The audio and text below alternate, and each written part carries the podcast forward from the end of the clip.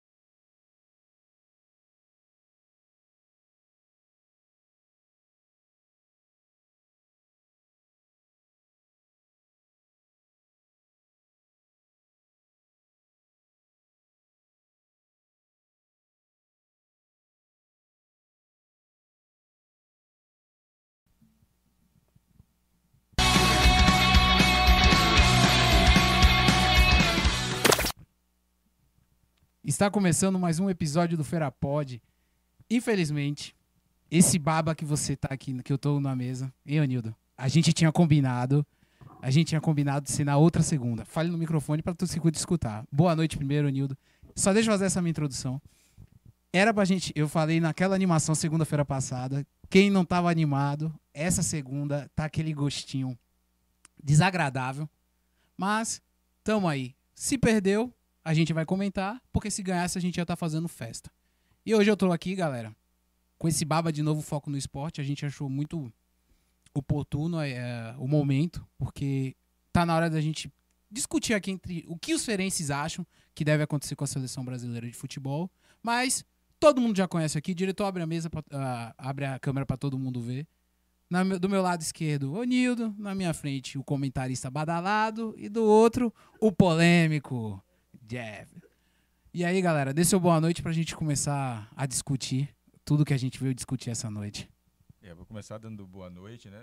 Planos nós tínhamos muitos, hein? Para essa segunda-feira. Fala mais perto do microfone. É, eram muitos dos planos, né? Inclusive eufóricos, com tantos planejamentos que a, a nossa seleção nos propiciava naquele momento. Infelizmente não foi isso que aconteceu. E todos sabem, né? Futebol nunca foi fora do campo. Sempre foi dentro do campo e a resposta, infelizmente, veio de maneira negativa para a gente. Mas a gente vai estar aqui batendo papo, falando sim é, sobre esse resultado negativo para a seleção e as consequências né, de tudo isso. Como vai ser os próximos passos da seleção daqui para frente? A gente vai bater esse papo legal aqui hoje. Apesar da frustração, a gente vai tentar trazer um papo descontraído no dia de hoje. É, porque depois de toda a tempestade, vem a bonança, né? E a gente precisa começar a discutir o que vai ser feito em 2026. Tá logo ali, né? Tá. E, assim, três anos e meio, né?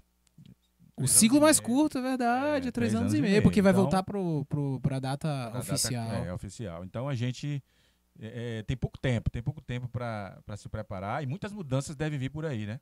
Neymar continua, não continua, o técnico já é certo que não, não vai permanecer.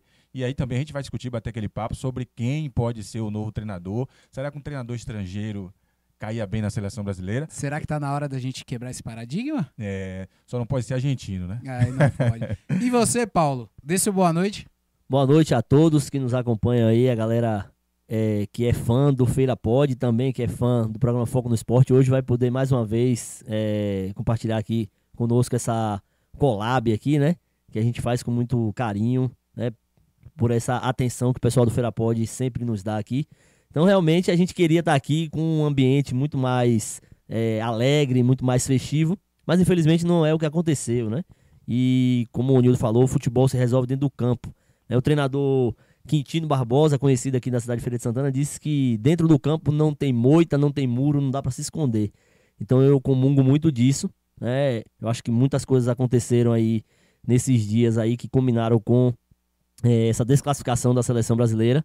Né? A gente fica triste, mas eu acho que não é momento, né, na minha visão, de terra arrasada. A gente tem uma geração aí que vai poder ser bem aproveitada, jogadores jovens, né, que nesse momento agora não foram capazes de ir mais além. Né? Tem a questão do treinador também, que teve contribuição nisso tudo.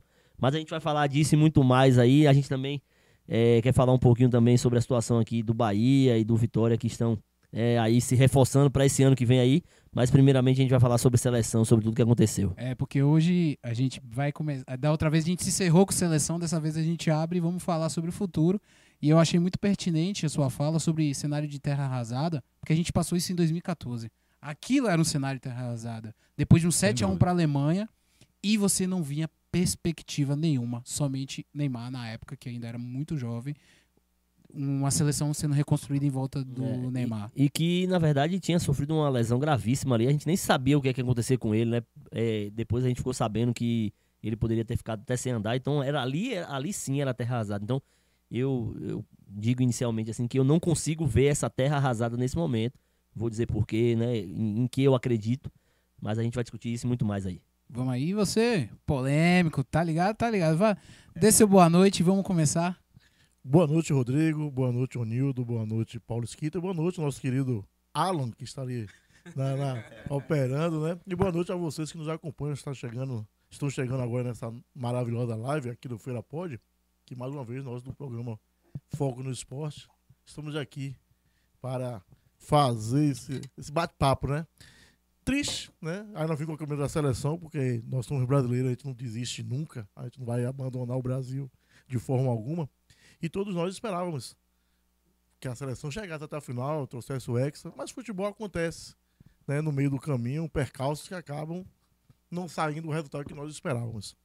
E o torcedor tá chateado, tá, assim, queria muito esse título, mas tivemos alguns erros no, no meio do caminho que acabou causando esse, essa derrota aí para a Croácia e essa eliminação precoce da seleção brasileira. E agora é seguir em diante, o mundo não acaba e vamos ver o que, é que vai dar no, no futuro.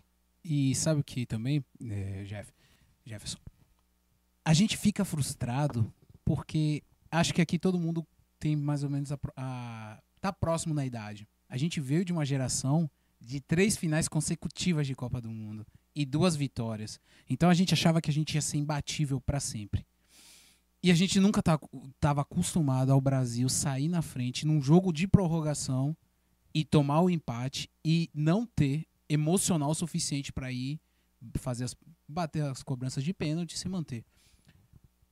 É, eu falo para vocês assim, na hora eu fiquei extremamente chateado, porque eu tava até falando, acho que foi com o Nildo lá embaixo agora.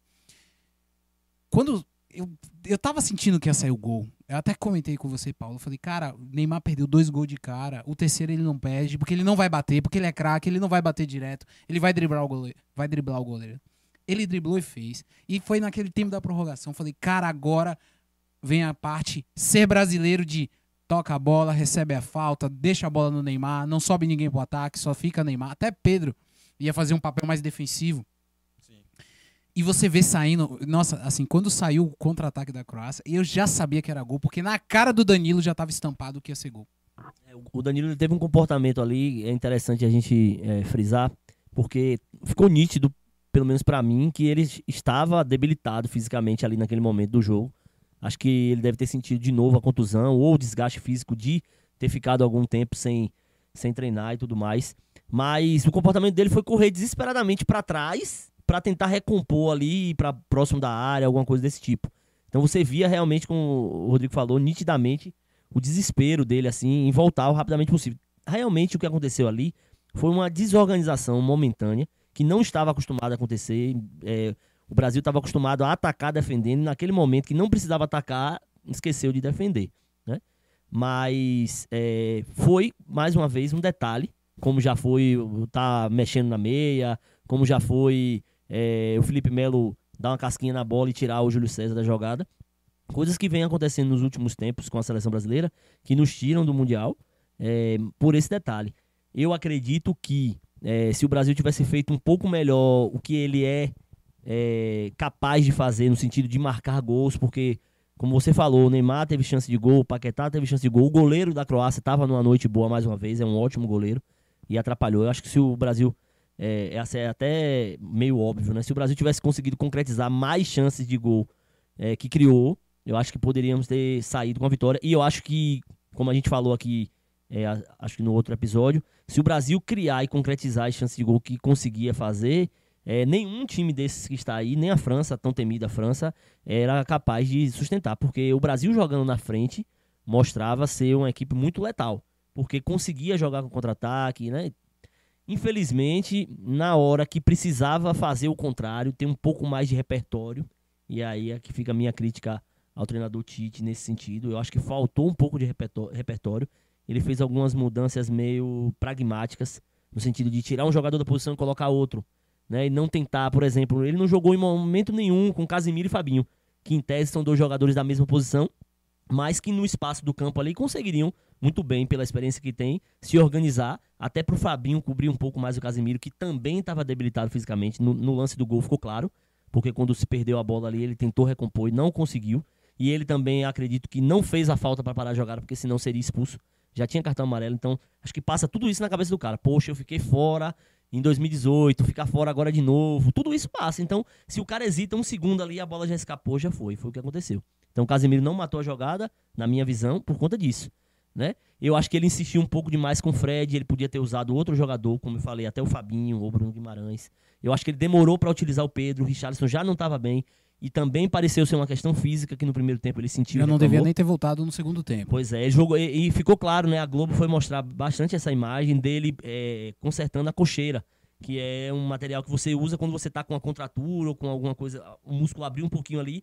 Você vai e bota a cocheira em cima, como usa a tornozeleira também, Então ele voltou para campo com a cocheira, ficou ajeitando, puxando. Então ali é para comprimir o músculo e evitar que abra mais e o cara consiga fazer os movimentos. Então ficou claro que fisicamente ele não estava 100%.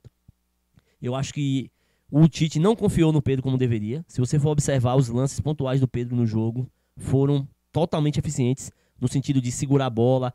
Teve uma bola que o goleiro Alisson quebrou com muita força para frente e os caras da Croácia são grandes. Eu vi essa. E ele conseguiu segurar a bola para quem vinha de trás e tal. Então, assim, a gente tá acostumado a ver o Pedro finalizando lá, mas o Pedro faz esse trabalho muito importante de reter a bola no ataque. E eu acho que o Tite botar ele faltando tão pouco tempo foi um erro, né? Eu acho que é, o Militão se desgastou muito, por isso que teve que sair. Não teve jeito, o Militão. Ô, em que campo. lateral aquele da Croácia, É, cara. Pois Corria, é, pois aquele é, então, baixinho. pois é. Como era o nome dele? Era. Vou, vou procurar aqui. Milino... Vit. Acabava com É, Vit. acaba com Pra, Vite. pra acertar o nome desses É, caras aí, mas- ele não, não, não é mas eu fácil, acho não. que o? Militão era o camisa 22. Eu gravei bastante o número dele. Vou Ele procurar o nome aqui e falo. É, ele deu muito trabalho. Deu muito E aí trabalho o no Militão acabou se desgastando muito, né? Eu, eu, a gente nota esses detalhes assim, acho que todos aqui podem tentar lembrar. O Militão, em determinado momento do jogo, subiu o short bastante e baixou bastante a meia. Isso ali é uma característica clara de que o cara tá sofrendo com Arrasado. cãibra, com dor, dormência, é, tudo. Ali o cara já não tem mais perna. Ele deu alguns botes, algumas corridas assim pra tentar resolver logo e não se desgastar tanto, mas não foi possível. Então tudo isso, tudo isso que eu tô falando contribuiu muito pra que a gente acabasse levando aquele gol. Algumas pessoas falam, ah, era hora de furar a bola, era, mas eu acho que não tiveram a capacidade realmente de fazer isso, de não ter jogo. Com a Argentina faria. Só que a gente não pode esquecer que a Argentina abriu 2 a 0 contra a Holanda E e, a acabou Holanda- cedendo um empate também. Então por que não furou a bola também? E tomou um gol no último lance Não. com uma falta boba daquele. Então E- e- isso acontece, não é só com o Brasil, não é um privilégio do Brasil, mas infelizmente custou pra nós a desclassificação. É, e eu vou te pegar assim.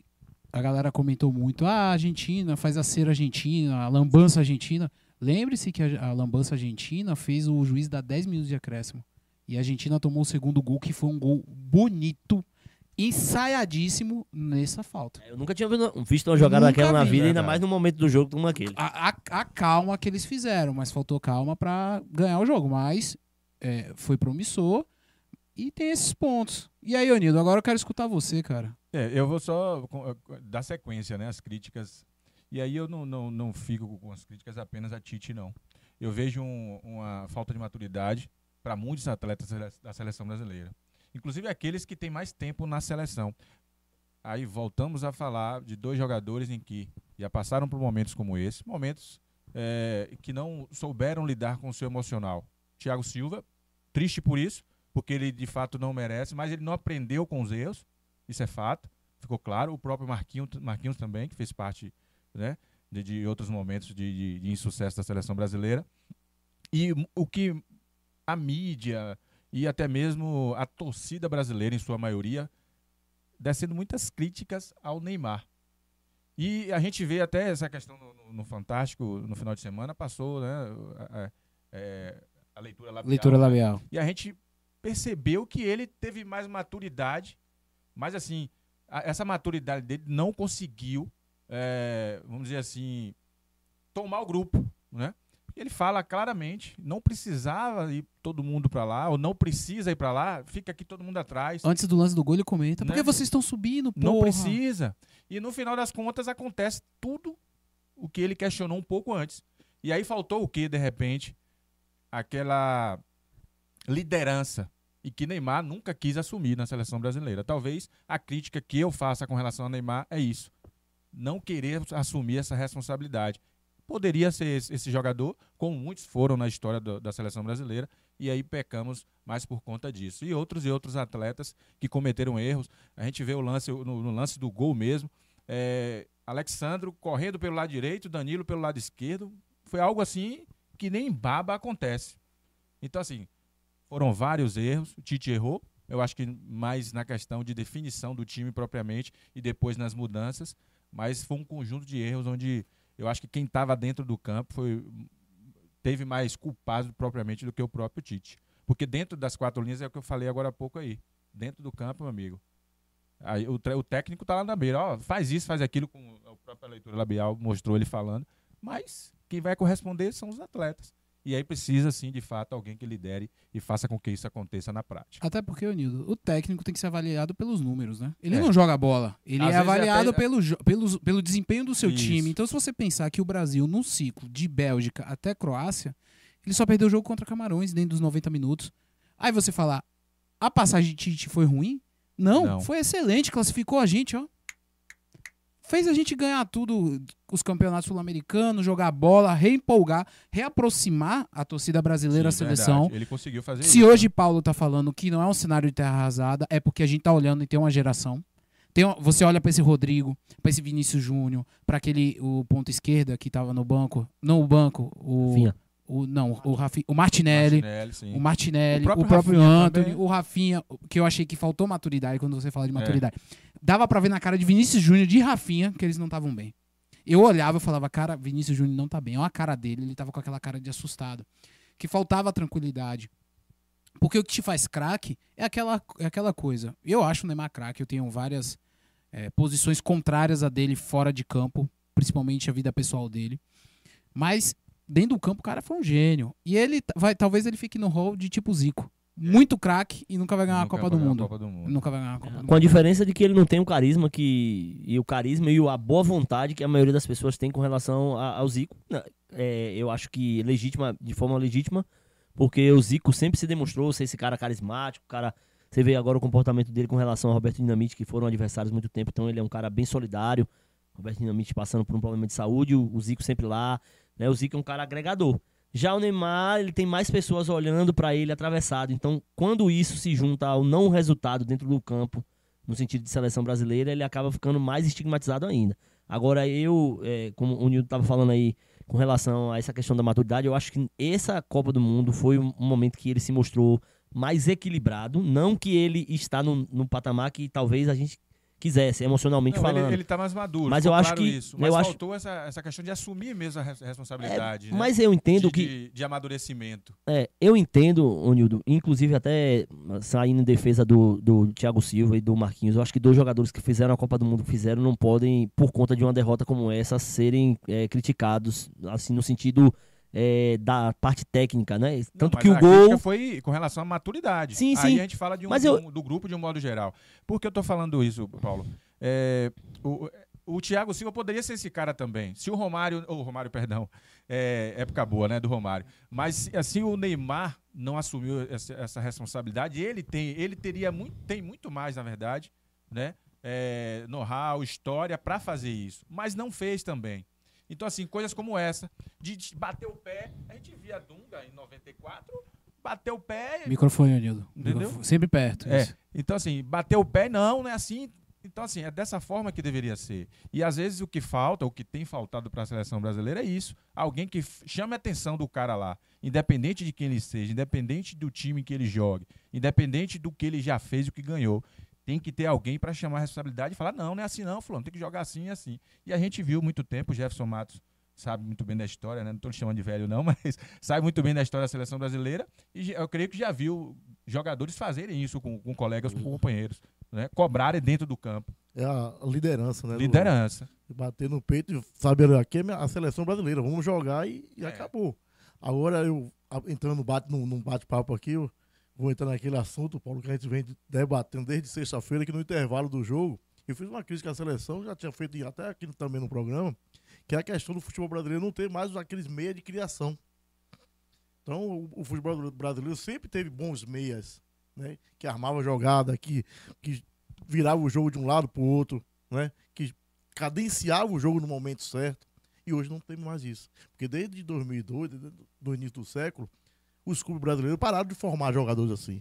Ele não quer mais jogador habilidoso, né? Que pense a jogada. Eles querem o cara que tenha intensidade, que corra. Aí você tem que recuar Neymar para o meio de campo, que não é a posição dele. Ele rende bem lá na frente, quando ele tá perto da área, que ele é rápido, sabe driblar e faz Pouco, gol. pouco toques na bola, né? Poucos toques na bola. Não precisa armar o cérebro todo. claro quando, no lance do gol. Do né? lado do gol, ele tá- ele Que tem- a bola chegou nele. Rapidamente Ele fez na ia tabela com o. Paquetá e o gol saiu. Então, o futebol brasileiro, nós não temos mais um jogadores do nível de Djalminha, do Ronaldinho Gaúcho, de um Rivaldo, né? Que tinha hora que levantava a cabeça, pegava a bola, virava o, o jogo para a direita, para a esquerda. E Eu isso é- concordo, isso- isso é importante, desculpa até interromper. Agora é um defeito do mundo, do futebol mundial. Não, É, o né? futebol mundial Essa- nunca teve essa- isso. Nunca teve. Isso é Isso era, uma- nossa. era uma virtude brasileira. É, é, é, né? é, Isso é algo do futebol brasileiro. Mas mesmo assim, o futebol mundial não tem, mas você vê a França com o Griezmann pegando a bola, virando pro lado vi- e chegando na frente e criando jogada. Você pega aquele número 8 do Marrocos, o cara pega a bola lá na intermediária, vai tem um passe O próprio. Modric.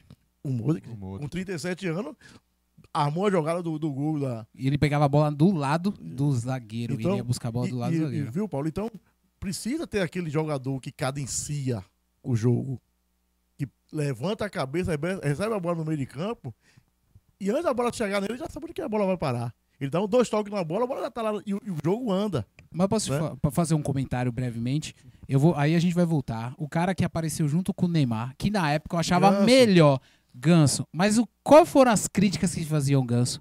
Entregava só isso e não entregava no resto do jogo. Ganso não corre, Ganso não marca, Ganso não faz nada. Mas, Mas- Ganso era um gênio. Eu Mas- continuo achando ele Mas assim, isso, assim. isso, aí é onde, onde a gente divergiu, que a gente estava conversando sobre isso, bateu bastante, e eu, eu pontuei exatamente isso. Primeiro, é, me mostre, né, mundo afora, quem tem esse jogador com todas essas características como a gente tinha antigamente. Por exemplo, vamos usar um exemplo do Alex, que foi jogador do Palmeiras. Sim. né? O Alex era esse jogador com esse pensamento rápido, como o Jefferson falou. Inclusive, em 2002, ele não foi para a Copa. O Ronaldinho Gaúcho, que jogava de atacante no Paris Saint-Germain, sempre de segundo atacante ou mais pela beirada, veio ser esse 10. Por quê? Porque o nosso antigo 10, de- daquela geração, o Rivaldo, lá no clube mesmo disse: não jogo mais nessa posição, vou jogar de segundo atacante. Então fez uma Copa fantástica como segundo atacante, mas não era mais aquele jogador da criação. Inclusive, sofria várias críticas quando jogava nessa posição na seleção, porque segurava a bola demais e tudo mais.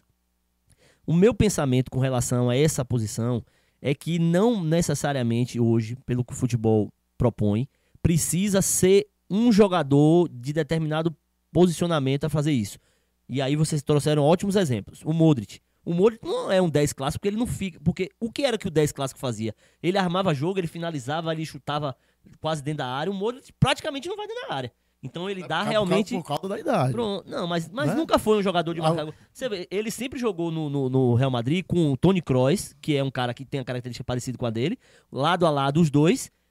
O, Mas ele chegava o mais na Casemiro- frente. O Casemiro, no Real. o Casemiro fazendo esse para-brisa ali pra retomar a bola, porque eles não têm capacidade de retomada de bola, e vários jogadores rápidos de um lado ou do outro, pra acionar os caras da frente. Mas, Então, mas é isso. O Brasil hoje, por exemplo, se- a gente tivesse um- uma Rascaíta no meio de campo. aí eu vou lhe dar um a- exemplo. Aí eu lhe- aí eu lhe digo, não ia ser melhor uma Rascaíta para armar jogada e o Neymar lá na frente, junto com o Richarlison e com o Vinícius Júnior? Eu concordo que o Arrascaeta tem mais essas Então, características. falta jogador brasileiro com a Mas eu acho do, que- do, Arras- mas eu- Arrascaeta. Mas eu acho que essa falta não foi o que gerou a gente perder. Não.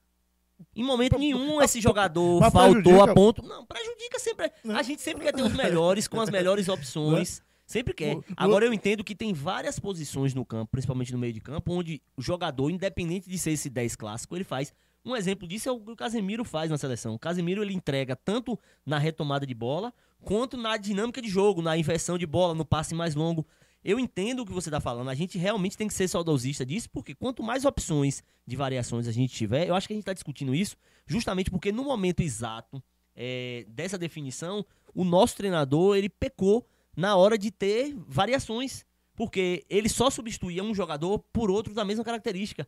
Porque ele entrou A com o Fred né? no lugar, né, ali naquela posição. Porque ele queria recompor um pouco mais de retomada de bola, mas ele não via isso, por exemplo, no Fabinho. Porque ele pensava, não, vou botar um cara, o cara vai só marcar e não vai, ligar, não vai criar. Então, o que eu falo com relação a esse tipo de jogador 10, que a gente é saudosista, né? Que o nosso futebol sempre teve muito, muitos jogadores nessas características, mas a seleção brasileira, propriamente dita, nunca teve tanto sucesso quando tinha esse jogador.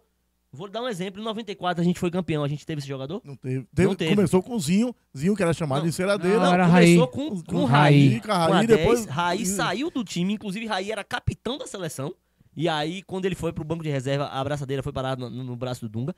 Eu reassisti os melhores momentos da Copa de 94, e, sem dúvida nenhuma, o melhor jogador em campo foi Dunga. E fez exatamente o que você tá falando. Quando o time da, da, da, Itália subia a pressão, Dunga virava o jogo do outro lado, Dunga dava a bola pro Romário, recebia de novo, tomava a bola. Então, pra você ter ideia. Aí em 2002, aí a gente viu em em 98, o Giovani, que era jogador do Santos, foi um pouco convocado com essa característica, foi parar no banco de reservas também, não não se não se eh, firmou, acabou parando no banco, a gente ainda chegou na final e acabou perdendo. né? Já a França tinha Zidane. E- Aí a gente vai pra Zidane 2002. era criativo? Zidane sim. Mas aí, pronto. É isso que eu tô falando. Mas de Zidane pra cá, a gente já não encontra mais esses caras. E encontra jogadores de outra função entregando nesse sentido. Agora, se o cara só entregar Paulo, nisso. o microfone. O, Se o pró- cara- o próprio Messi é criativo. Não, eu acho que o Neymar é extremamente criativo. A prova disso é que no PSG ele tem um, um número de assistência absurdo, dando bola pro Mbappé, dando bola pro Messi. Não, assistência, o cara tá ali no ataque, ele, ele pode dar o passo ali, é normal. O criativo É que eu assistência falo, de lançamento. criativo que eu falo é o cara que cadencia o jogo, sabe virar uma bola. Mas pra É aí que a gente diverge. É, é porque eu também. eu- É eu aí já que a gente diverge. Eu acho o Neymar extremamente criativo. É. Eu acho que ele tem capacidade ele, de jogar ali como intensidade, ponto de ele lança. tem intensidade, tem tudo. É um, É é um craque. A gente de futebol. acostumou a ver Neymar preso numa ponta, jogando de ponta pra driblar os E aí caras. tem que deixar Neymar flutuando, né? Tem essa necessidade de ele estar no meio de campo vindo pegar a bola na Eu já- intermediária pra armar a jogada, que não é a praia dele. Que ele, não- ele, ele prende demais a bola e acaba. Ô, Jefferson, mas sabe por que você sente também muito falta disso? Talvez se os pontas tivessem entregado mais, eu cobro mais do Vini Júnior, que eu acho que ele é um futuro craque. Se o Vini Júnior tivesse pegado a responsabilidade e criado mais, eu acho que a gente não, não tava preocupado com isso. Porque começou, eu lembro, assim, você olhava Vini Júnior, era uma opção de escape. Velho, a Croácia marcou com muita força, com muita, força, com muita, dúvida. co- muita força física mesmo. O Vini Júnior jogar. Vini Júnior não tinha escapatória. Você fez um comentário, pô, o Vini Júnior não vai pro fundo e cruza. Ele só bate de trivela. Cadê a liberdade de Tite falar? Inverte. Eu quero profundidade agora. Ficou Rafinha, muito, ficou muito Vini. fácil. Ficou Marcado, previsível. é Ficou previsível, previsível. É por isso que eu, que eu, que eu entendo que essa é, falta desse jogador especificamente não foi o que contribuiu para a derrota. Por quê? Porque foi construído um sistema de jogo privilegiando os pontas. Exato. Tanto é que Neymar veio jogar nessa posição justamente para que o apelo nacional e todo mundo. Não, Vinícius Júnior tá voando, tá voando, tem que botar. Então, onde é que ia botar? Não ia botar no lugar do Neymar. Então, como ele é um jogador de beirada e o Neymar no PSG já vinha jogando nessa posição de ponta de lança, meio como um armador, como um cara, como a gente falou aqui, ele estava acostumado a ser a flecha e passou a ser o arco. Ou seja, o cara que. Você pode procurar aí na internet é, na, na última temporada aí do PSG, quantas bolas em profundidade para o Mbappé ou para o outro ponta do outro lado, o Neymar é, fez lançamentos que acabaram combinando em gol. Ou gol do jogador próprio que recebeu a bola, ou aquela bola que o cara vai no fundo, até o próprio Neymar chegar para finalizar. Então, eu entendo que não era nada desconfortável para o Neymar estar ali. Tanto é que nos momentos em que ele esteve em campo saudável, ele fez o que podia. Tanto é que ah, tirou aquele coelho da cartola. Eu acho que o Neymar é o craque que não tem que ficar cercado em uma posição, né? No sentido de. de-. Não, que exato. ter- é porque ele precisa de alguém atrás ali pra ajudar ele também a. Agora, Se, se com- você tivesse, óbvio, um outro armador pra Pronto, jogar com ele, ia ser pronto. fantástico. Aí tá. Mas aí você tem que. Só que o futebol brasileiro não tem mais isso. Eu acho que o Rodrigo é uma promessa futura. Cara, esse moleque é bom. Ele, quando entrou, ele deu uma outra dinâmica pro jogo. E quando se tirou o Vinícius Júnior, ele entrou no lugar de Vinícius Júnior ou de Rafinha? De Vinícius Júnior. Quando ele entrou, a dinâmica mudou, porque Vinícius Júnior era previsível. Rodrigo já entrou, ele já deu outra Agora, eu- dinâmica. eu você não tira- sabia eu o que ia Eu não acontecer. tiraria Vinícius Júnior do jogo. Tiraria a Não- Rafinha primeiro. é, primeiro, não Tiraria a é, Rafinha. Tiraria a Rafinha, cara- colocaria é, Rodrigo. a O cara do- ordem- do nível de Vinícius Júnior não pode É. sair no, no início. Porque ele pode achar uma bola. Porque ele Uma pode. bola que ele acha. Ele acha. Mas É, eu, acho concordo, que. Ele, mas ele tava muito, Muito mais, muito mal no jogo. E ele Tava tava assustado, a cara muito, de assustado. Podia inverter ele pra direita, trazer um pouquinho. Exato, bota, muda ele de posição, Agora, bota um outro marcador. pra outra, assim. E, e eu vou falar pra vocês, aí é que a gente tem. é, eu comentei com quem tava assistindo o jogo comigo, acho que as pessoas que estavam lá comigo vão lembrar, que uma coisa que tava me preocupando no Vinícius Júnior foi. é, o, o Rodrigo é, falou muito bem aqui sobre o lateral direito é, da Croácia. E esse cara tava indo muito solto. E eles tinham uma vantagem numérica no meio-campo contra nós, né? Eles tinham três meio-campistas que estavam bem centralizados ali: o Modric, o Brozovic e o Kovacic. Então esses caras eram quem ia dar dinâmica pro jogo. Isso é fato. Só que quando a gente começava a se preocupar com esses caras, sobrava o ponta. E eu percebi várias vezes o Vinícius Júnior deixar a marcação. Não é que é obrigação dele é, correr atrás do cara o tempo todo, ficar de dublê de lateral. Mas quando ele faz pelo menos aquela sombra, ou ele, poxa, eu não quero correr atrás do cara, eu vou me posicionar antes pra quando Você ele é pelo vier. menos cercar. Pois é, então ele abandonou várias jogadas, abandonou mesmo. Começou a correr, o cara passou da zona dele, ele deixou. Começou a ir atrás, o cara passou da zona dele, ele deixou. Então eu vi pelo menos umas três ou quatro vezes acontecer. Eu fiquei até preocupado se ele estava sentindo alguma questão física também, porque vários jogadores sentiram, ou se era só travado mesmo durante o jogo. Então eu acho que é, poderia ter tido saído, por exemplo, o Rafinha primeiro, poderia. Mas eu acho que não foi nada anormal é, tirar o Vinícius Júnior, porque ele fez uma partida muito ruim, Abaixo, muito ruim muito mesmo. abaixo. E como você tem um jogador no banco como o Rodrigo e tudo mais, né? Você tem que aproveitar. Agora eu acho que é, poderia ter saído antes porque estava sentindo, o próprio Rafinha, o Paquetá, que aí sim eu acho que esse jogador era pra ser esse interlocutor ali pra ajudar a bola a chegar com mais qualidade pro Neymar. E ele fez uma Copa do, uma Copa do Mundo muito abaixo. Né, para o que se esperava dele, um cara que estava O se associando entregou, né? muito bem com o Neymar e tudo mais. Você vê que quando ele conseguiu se associar com calma, saiu o gol. Mas foi uma, duas, três jogadas na competição inteira. Então acho que faltou o Paquetá no jogo, não o Neymar, né? Eu acho que faltou alguém pra ter essa qualidade que você tava falando. Talvez faltasse no grupo, sim. Aí você fez uma pergunta bem pertinente com relação ao Arrascaeta. Eu acho que o Arrascaeta ele é titular em quase todas as seleções do mundo. E por que não seria no Brasil? Claro que deveria ser. Agora, é, como acontece lá no Uruguai e hoje como acontece no futebol, o que se impera é que o jogador ele não pode entregar só na criação. Não que o Arrascaeta só entregue na criação. Mas se, por exemplo, hoje nenhuma seleção ela pode se dar o desfrute de ter um jogador e falar assim, ó, você tá aqui, meu filho, eu quero você com a bola. Quando você tiver com a bola, pinta e borda. Não, mas não e tô falando- depois. eu não tô falando dessa forma, não. Mas era assim que os 10 Não. eram. Sempre Os foi. 10 do passado era assim. Sempre Zidane. Zidane, Zidane não dava uma Ai, carreira pra peraí, ninguém. Peraí, peraí. a gente, vou, E Zidane não entregava dentro do jogo? Não, Não, não, não. criando, mas Entregava. defensivamente. É, pela- ô, Não, ô, não, Jefferson, pelo, Jefferson, amor de Deus. Jefferson. Ele criava, é porque ele O- criava o- tanto, O Zidane Jefferson. não, jogaria em qualquer seleção. Não jogaria, jogaria. mas ele jogaria com um perfil diferente. Futebol Jefferson. Ele moderno, não jogaria mais daquele jeito. a observação de Paulo. Sabe por que ele não jogaria mais daquele jeito? Porque a bola dificilmente ia chegar no pé dele. Em que sentido? Ele precisa participar de todas as fases do jogo pra ele tocar na bola várias vezes e fazer o jogo acontecer. Não, o que eu tô querendo dar um exemplo é esse. Pra isso tem os Não. carregadores de piano Ah, lá atrás. Não tem mais. Não Todo mundo tem tem, que carregar um tem. pouquinho do piano, não dá. A intensidade é, o muito futebol hoje grande. dinâmico, Ah, todos têm que participar. Você vê, ó, eu, por eu- exemplo. eu vejo, eu vejo, desculpa, Paulo. Sim. Eu vejo a seleção brasileira com todas essas, eh, essas necessidades aí que a gente mencionou aqui, ainda com muito potencial para chegar em finais e ser campeã.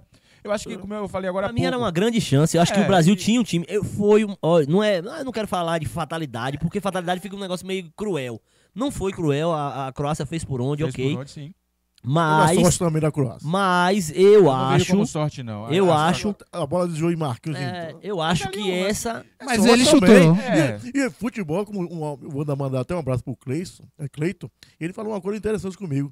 Futebol também é, é um, é um jogo que também tem que ter sorte. E, ó, O é, cara chutou, a bola desviou e fez o gol. Não é sorte, não? É sorte. É, mas assim, vamos, vamos lá. É, é, eu, eu tava comentando com alguns amigos sobre a questão de Copa do Mundo, né?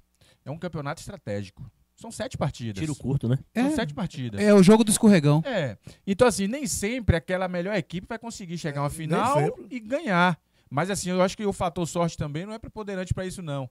Porque é, a jogada foi, foi Bem trabalhado. bem trabalhada. Não foi algo aleatório. Chutão, não. Foi para um lado, foi para o outro, acionou o atacante, o atacante foi em direção ao gol, chutou aí, veio, a- podemos dizer, até uma fatalidade. Mas a sorte, acho que não. Né? O, de repente, até o goleiro poderia ter, ter, ter pego a bola, mas não conseguiu. Enfim, eu- e assim, eu trago todos os méritos para a Croácia. É um time muito bom e não se surpreenda se chegar à final e ser campeã. Paulo, Não se Paulo, Paulo, surpreenda. Paulo falou semana passada que ia torcer pro Marrocos. Eu tô achando que o Marrocos vai pra final. Eu- Rapaz, Se o Marrocos passar da. França, o Marrocos vai ser E, o, eu maior acho que vai endurecer o jogo. Eu acho que vai endurecer o jogo. Acho que tem alguns Eu jogadores vejo mais muito habilidosos.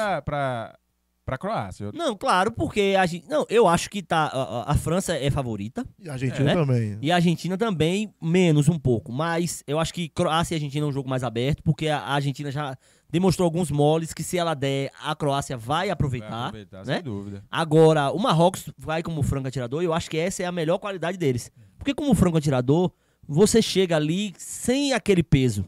Você chega ali com a possibilidade de arriscar um pouco mais. Eu acho que é isso que tem sido o diferencial do Marrocos. Por quê? Eles propõem um jogo em que eles meio que sofrem, né? Ficam mais tempo sem a bola, não dão um pouco mais de posse de bola para os adversários, mas eles conseguem se defender bem e conseguem é, reagir, né? Reagir Com de forma qualidade, eficiente, né? Com, com qualidade. E em determinado momento do jogo contra Portugal, eles tinham cerca de 38% de posse de bola, mas já tinham finalizado mais no gol do que Portugal. Por quê?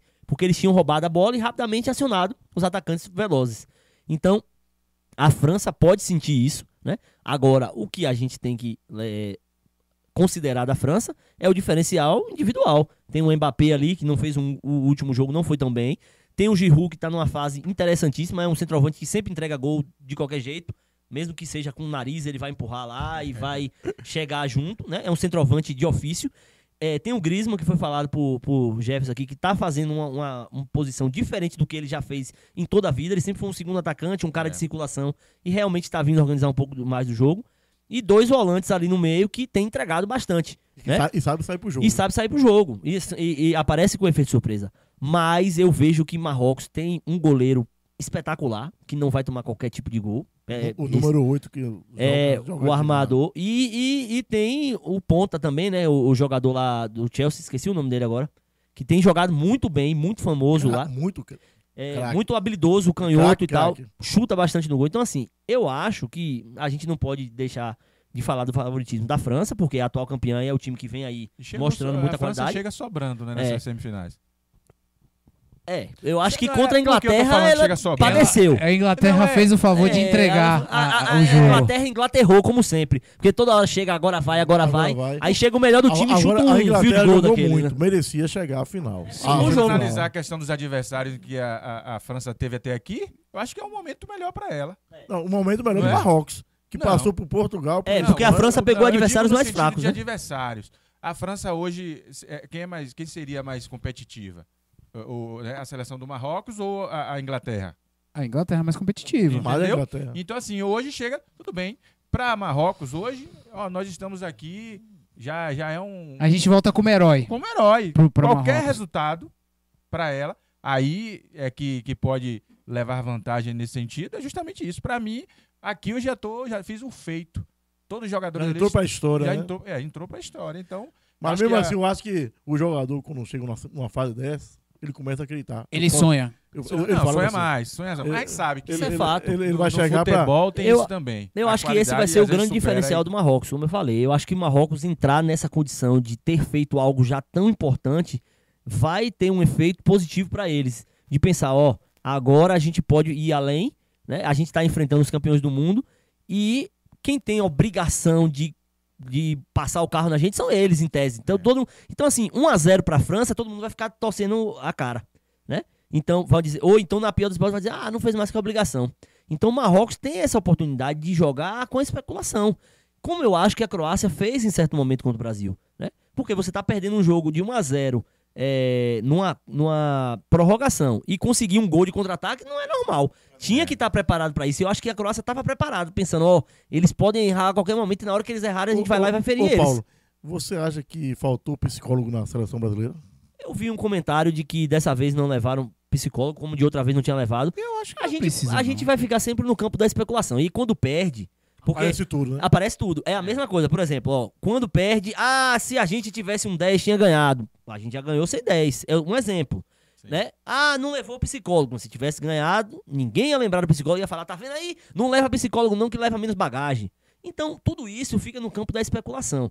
Eu entendo que sempre se procura uma explicação. Eu, particularmente, não consigo encontrar uma explicação lógica para a derrota do Brasil. Por quê? O Brasil estava com a faca no queijo na mão, um time de certa forma experiente, com jogadores rodados, com jogadores já acostumados a fazer isso em determinados momentos eh, das suas carreiras, né? Que é segurar, que é fechar, né? E você falou, por exemplo, do Pedro. A entrada do Pedro, ele ajudou muito ofensivamente, mas como o Neymar já estava debilitado fisicamente, o Pedro estava voltando mais. eh, Inclusive, deu carrinho, roubou bola e tudo mais. Então, todo mundo ali estava imbuído de um espírito de, ó, vamos defender a casinha aqui. Naquele momento que tomou o gol, foi o momento que desorganizou. Então, como é que a gente vai explicar isso na lógica? É Não, difícil. o futebol não tem não. Agora, assim, eu levaria psicólogo.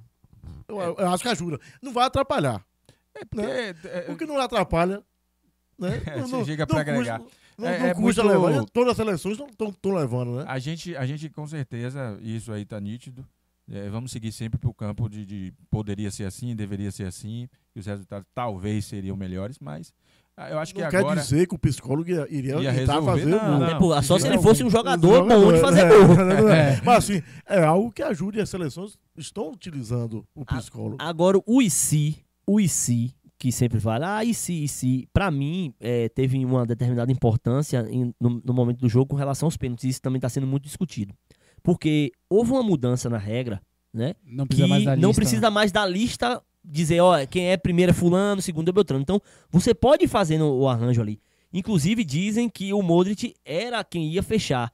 Mas como o Brasil perdeu é, o pênalti logo no primeiro, anteciparam a batida do, do Modric. Por quê? Porque se vem um jogador ali mais sem confiança e perde, perde. iguala. Então o Modric tinha mais uma certeza de que ia fazer. Se eu não me engano, ele foi o terceiro a bater. Né? E os outros dois já tinham feito, então ele ia tentar garantir aquela vantagem. Eu acho que o Brasil poderia ter feito o mesmo e colocado o Neymar para bater um pouco antes, não deixar para o final, porque senão fica justamente esse agora, ah, porque o Neymar não bateu. Porque eu me lembro que é, teve um, um jogo agora da, do Flamengo e o Flamengo saiu perdendo, né? Na, na batida de pênaltis. O Flamengo saiu perdendo. E aí o, o Gabigol foi bater o pênalti. E quando o Gabigol bateu o pênalti, o Flamengo ainda estava perdendo. Ainda estava perdendo. E aí o Gabigol, a torcida lotada, mas a torcida do Flamengo tava ali ainda assim, cabisbaixo. E aí o, o Gabigol fez o pênalti. E aí foi lá na torcida e inflamou. Dali pra frente, o Corinthians desandou na batida de pênalti e o Flamengo venceu. O Flamengo venceu aquela disputa de pênaltis contra o Corinthians de virada.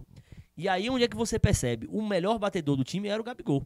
Se você espera o Gabigol pro quinto pênalti do jeito que tava, Nem a batia. chance dele não bater era grande. Então eu acho que faltou um pouco dessa estratégia você de posterga as, antecipar- po- as possibilidades de reverter o quadro, isso, né? de antecipar a batida do, do Neymar, porque o Neymar ia certamente acabar com o goleiro ali. A confiança dos outros que vem depois Ele já ia sobe. quebrar, ia quebrar a moral do goleiro. Pois que, é. que vocês falaram vários pontos. eh, Pois você- é. Não tem um ponto, mas É. às vezes eu entendo assim, o esporte, a gente pensa muito assim no esporte, seleção brasileira, futebol assim. A gente é imbatível. Somos os melhores. Então quando a gente perde é culpa nossa. Só que tem um time da Croácia que foi extremamente competente. Aquele goleiro da Croácia queria ganhar do Brasil.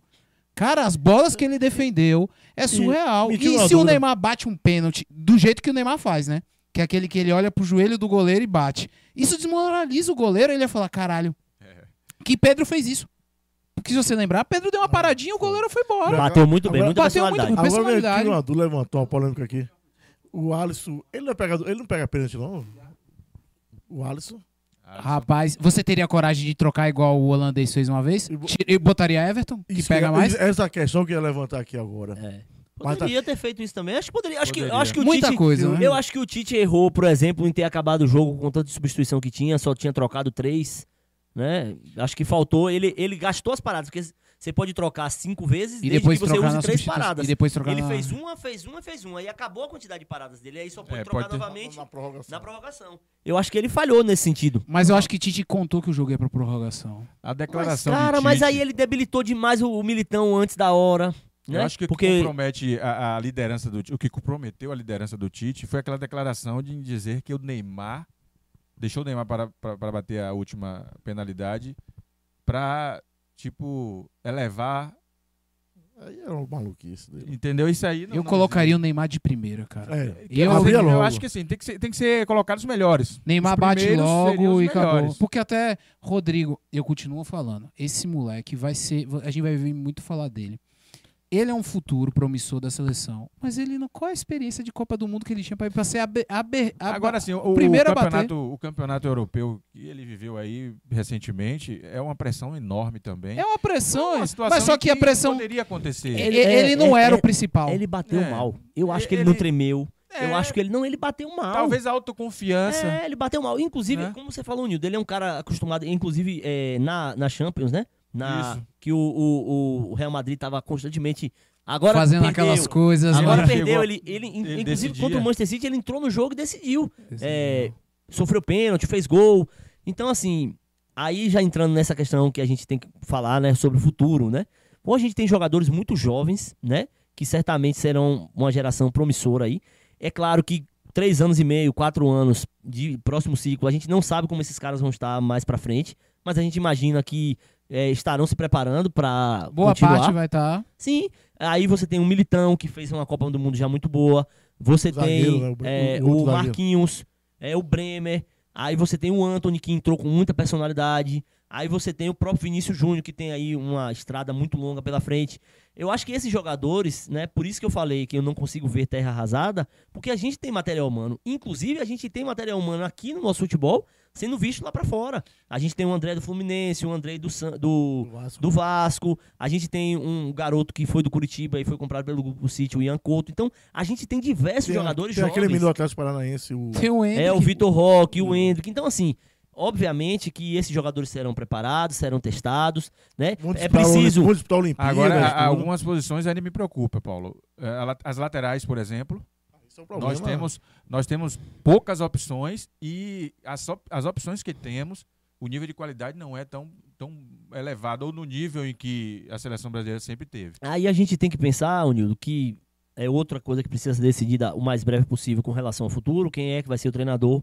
Porque a Bélgica, por exemplo, já joga sem lateral há um bom tempo, porque ele não tem no. no, no- no- é? A gente vê essa dificuldade hoje no futebol A gente brasileiro. pode ter o Militão, né? A gente pode ter o mais Militão jogando forma, lá, a gente pode Na ter. condição de terceiro zagueiro, alguma coisa do tipo Pois assim. é, então a, a gente pode. A gente tem o Lodge, que não foi pra Copa, a gente tem o Caio Henrique, que inclusive tem até dupla nacionalidade. É, diziam que ia ser convocado pela seleção da Espanha, se não me engano, mas ele resolveu esperar uma oportunidade de jogar na seleção brasileira. É, foi, foi testado. A gente tem o Arana que não foi pra Copa porque estava machucado. Sim. A gente tem jogadores aí que A precisam ser lateral observados. esquerda a- aparece, a lateral É. direita que é um pouquinho mais... Lateral direita é um Pois é, mas a Não gente tem trazer o Rodinei, Marquinhos. né? O Rodinei tá, o Rodinei 2026. foi, foi embora. Ah, o Rodinei. Eu queria mandar aproveitar, me permite, Mande, mandar um abraço, um abraço aqui pro Arilson, lá do João Mafa. E ele disse que torce pra, deixou de torcer pra seleção brasileira em 86, que agora só torce pra Argentina. Então mandar um Ah, abraço não, pro Arilson aí. Ele, ele não merece um abraço. Não, não, né? Ele não tem que um respeitar a abraço. vontade. Eu, eu, eu, eu respeito a respeito, eu respeito. Eu também tenho opinião contrária à posição dele. Eu acho que. Argentina não. É, Argentina eu acho não. assim, torcer. O meu argumento é simples. Chega lá na Argentina e procura um argentino torcendo para um brasileiro. Se você achar um, eu vou e concordo com você. Fora É. isso, eu, eu, eu, eu, dis- eu não concordo. A É, no chat é, lá do, aqui do próprio Ferapod, no canal, Sim. tem algumas pessoas que são nossos espectadores assíduos, né, do, do Foco no Esporte. Já estão aqui dando as caras. O John Drones, que a gente inclusive tá em débito com ele, porque tem uma feijoada Ah, é. pra gente comer. Eu nunca vi a pessoa ganhar uma coisa com uma feijoada e não vai. É, isso não dá a pra entender. feijoada do John. Pois dizer- é. É mesmo? É, é, será que a já- gente vai terminar o ano 2022 e Não, não vamos a- zerado, comparecer? não. Rapaz, tá difícil. Eu vou pensar em usar as milhas pra gente trazer Amaral Filho e lá também. Tem o É, Cristóvão. Cordeiro, que sempre tá com a gente também, dá Crist- boa noite. Cristóvão E é ele fala-. Ele fala uma coisa interessante. Antelote vem aí. É, Vamos vamos, pensar vamos, vamos aproveitar Vamos logo o gancho. Ah, Vamos deixa, entrar nesse é. bate-papo Vamos aí, adentrar, porque é interessante. porque são... Desculpa, né? Mas fica Não, vai, não, Você é Nildo, aqui. Você é meu, Você você, é é meu convidado, vai nessa. Obrigado, obrigado. Então, assim, é, algo que pode estar prestes a acontecer, né? Que é a, a, a chegada ou a assumição de um treinador estrangeiro na seleção brasileira. E nos últimos dias, ou no, no último dia, né? é, se ventilou aí a possibilidade de um Ancelotti. Por que o Ancelotti pode ser esse treinador? Eu até comentei em off com alguns amigos sobre as possibilidades. Vamos dizer assim, o treinador hoje estrangeiro mais acessível para a seleção brasileira seria ele. Porque ele tem contrato até o meio do ano, 2023, Ele E quer os- sair do Real. e quer sair do Real, né? Ele, na verdade, ele não esquenta muito o banco, não. É. Ele vem e faz um trabalho legal, como ele já fez Ele Madrid. Ele já foi, já voltou, ele já ganhou, então ele gosta de sair sempre é, Na em uma boa condição. Sim, né? sim. Ele já, já treinou o Everton, que não, não é um time de ponta é, no campeonato inglês, por exemplo. É, já treinou a Roma, como a Roma não estava numa situação muito boa. Então, eu concordo com você. Eu acho que ele é bem acessível nesse sentido. E eu acho que ele tem outra vantagem legal. E que é trabalhar muito também bem com possibilidade, brasileiros. Né, que aceitava, É, mas que a seleção brasileira, a, a condição que ele deixou para foi que aguardasse até o meio do ano que vem. É, que porque ele tem um vínculo, né? Real nesse momento. sim. E os outros treinadores que acho que é sonho de muita gente, né?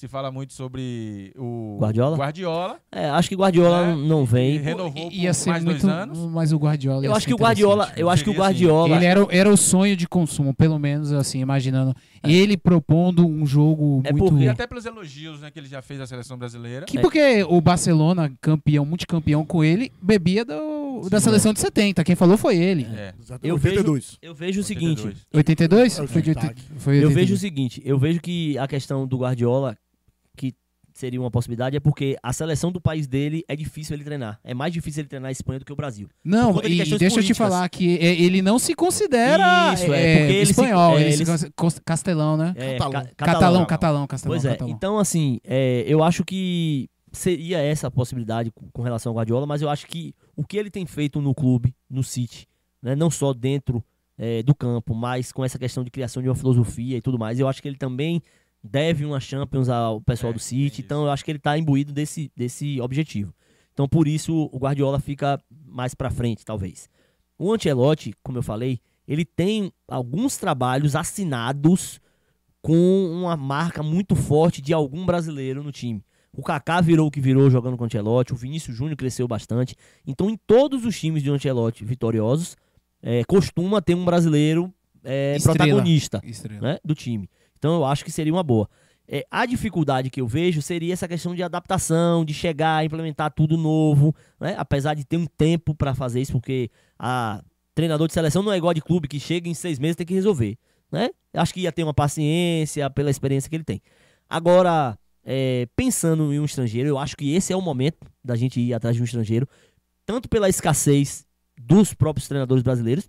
Eu não vejo o Cuca treinando na seleção, eu não vejo o Mano Menezes treinando na seleção, Diniz. eu não vejo o Dorival.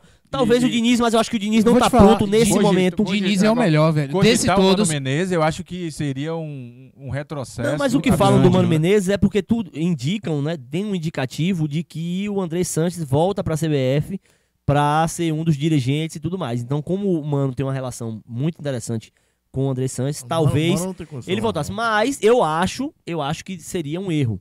Não, não concordo. Não concordo com o Cuca, porque eu acho que o Cuca pegou agora aí o time do, do Atlético e não conseguiu fazer Não render. entregou. E ele também oscila muito.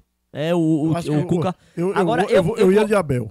O, o trabalho Ah, na é, seleção pronto. brasileira não Aí- é um trabalho de um, dois anos. Aí o que eu ia Eu- falar. E aí que você falou a questão do Cuca é justamente isso. Ele, é- ele já se mostrou um treinador de, de, de curto período. É, é. Ele não consegue manter O microfone, uma, uma estabilidade no, no sentido de, de- de- de, é, é, trabalho. Vamos lá, dois, três anos e a seleção precisa disso, Sim, né? sim. Montar a eliminatória equipe- é grande, é. né? Cara, E aí- e, eu vou eu- falar pra você. Vá, Eu concordo com o que Jefferson trouxe aqui, com a questão do Abel. Inclusive, por isso que eu disse que eu acho que é o momento de termos um estrangeiro, seja o Ancelotti, seja até o Abel. Eu acho que o Abel já fez por onde. É um técnico jovem que ainda tem algo a aprender e a acrescentar dentro do repertório dele. Já mostrou ser um cara muito bom mentalmente falando, né? De agregar pro grupo. E tá eu- preparado pra enfrentar a imprensa brasileira. Pois é, exato. Ele tem o perfil de enfrentar a imprensa É, brasileira. isso Ele também. enfrenta. Pressão, Perfeito. tranquilamente. Ali, isso tem que, ele tem que ser bom nisso, porque é, a imprensa brasileira parece que gosta do quanto Não, pior, é, são os melhor. abutres, Pior, praticamente. É, os caras estavam reclamando aí porque os jogadores foram comer carne de ouro com ouro. Exatamente, não isso. tem nada a Não tem ver. nada a ver. O Brasil não perdeu por causa disso. Não foi a os caras cara. estavam é, é, tava louvando os ex-jogadores da Argentina que estavam assistindo o jogo no meio da torcida. Óbvio, estavam no meio da torcida porque não podiam estar onde os jogadores brasileiros estavam. Porque Porque, ele eram elege campeões do mundo. Exatamente. Então, tinham jogadores argentinos lá também, naquele mesmo lugar, né?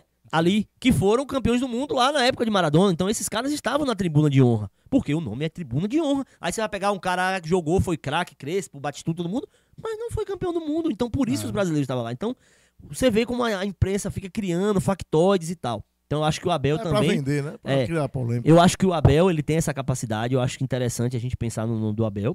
Acho que é perfeitamente palpável. E com relação ao Diniz, eu não concordo, apesar de gostar um pouco dessa forma dele arrojada de jogar. Mas eu acho que ele está cru para uma seleção brasileira. Eu acho que seria uma aposta muito grande e uma aposta, um cheque em branco. No sentido de, ele vai lá pra seleção, ele vai mandar tocar a bola pro goleiro, o goleiro vai segurar a bola, não vai dar chutão, vai sair no cara aqui. E aí, meu amigo, se uma seleção brasileira toma um gol assim, Você via aí agora na, na, na Copa. Os caras tocavam a bola no Alisson, que é um dos melhores goleiros do mundo com os pés. E Galvão, não toca agora. Pra que isso? Pelo amor de Deus. Naquele o chutão pra desespero, frente. né? Então, Mas eu vou te falar, eu, eu vou fazer um contraponto, Paulo. Desses, na minha opinião, né? Muito su- superficial, que eu não sou nenhum profissional da área, mas desses técnicos brasileiros hoje, o único que propõe algo diferente é o Diniz. não, eu O concordo. dinismo é uma coisa que vai se tornar muito forte, Mas porque eu acho que precisa de resultados. ele precisa dar resultado. Ele não né? ganhou nada, né? É, e não sempre com- chega na situação assim. Eu entendo que ele tinha uma limitação grande com relação ao Fluminense, porque realmente era E um com São Paulo. né? E ele usou esses caras até o fim. Agora, todas as características que o, o Diniz precisa de um time, ele acabou encontrando nesse Fluminense. E fisicamente os caras entregaram, deu certo. Mas nem sempre vai ser assim. Eu acho que ele precisa fazer com que o time ganhe, né, dessa forma, pra poder ele dizer, não, tá vendo? Eu posso ganhar sim. Aí depois ele pode ser Você- considerado. Tu acha que o dinismo, se pega um time do Flamengo ou do Palmeiras, que é um time muito bem organizado, tem peças de reposição pro campeonato inteiro? Acho que, acho que Tu acha certo. que ele. Eu acho que ele ia dar um baile. Eu falo, Mas cara. eu- aí, aí é que entra. é, Agora vamos lá, eu vejo uma, vejo uma contradição nesse sentido. A seleção brasileira tem os melhores jogadores. Pode oferecer tudo isso, em que ele sentiu dificuldade nos- nas equipes, em que ele não conseguiu ter resultados. Aí o que falta é alguém bancar Diniz falar: não, independente de.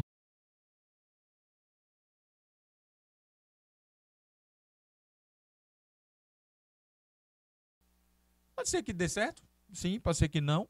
Mas é aquela coisa, a gente tem visto hoje seleção. Estamos de volta, senhores. Foi uma, uma pausa técnica que o, o, o programa. Acontece. Foi, foi a questão de, de, de abordar. A de- CBF derrubou A o nosso CBF. link. A CBF Falou em derrubou. Diniz. É. Não, Então, a- o que a gente tava falando do Diniz, eu entendo, Nildo, que você trouxe como argumento a questão de que a gente tem realmente os melhores jogadores, um, um material humano capaz de fazer o, o jogo que o Diniz propõe. Muito, muito legal.